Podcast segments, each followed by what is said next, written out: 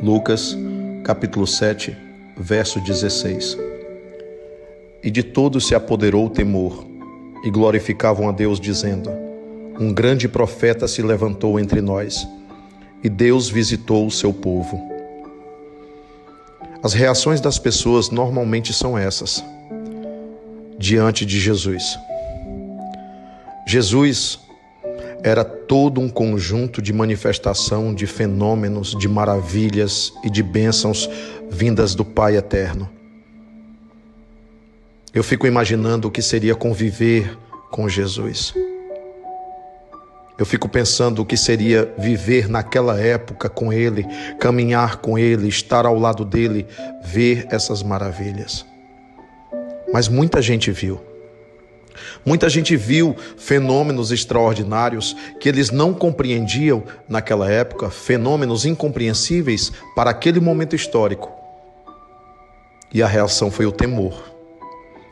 O que a gente teme, a gente não compreende. O que a gente teme, a gente não entende. O que a gente teme, a gente não conhece. Apenas teme mas também muita gente se maravilhou. Muita gente.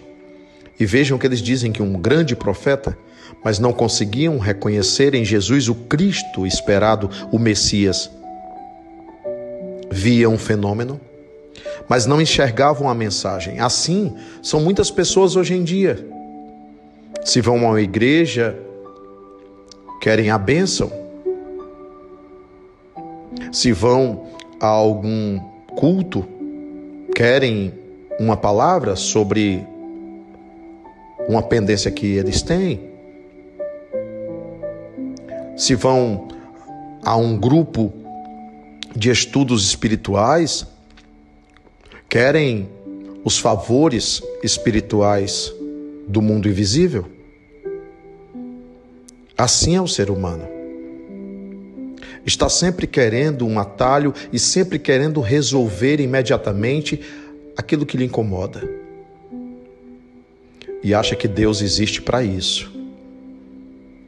E faz de Deus muitas vezes um empregado. E esquecem da palavra. Esquecem da mensagem, esquecem do que é mais importante, porque a palavra é o que nos transforma, a palavra é o que nos faz perceber onde estamos errando, falhando, quais são os nossos tropeços. Jesus fez o jovem tornar a vida. E isso era maravilhoso. Nisso há toda uma mensagem. É como se Jesus dissesse hoje para você: volte a viver. Precisamos de evangelho na atitude.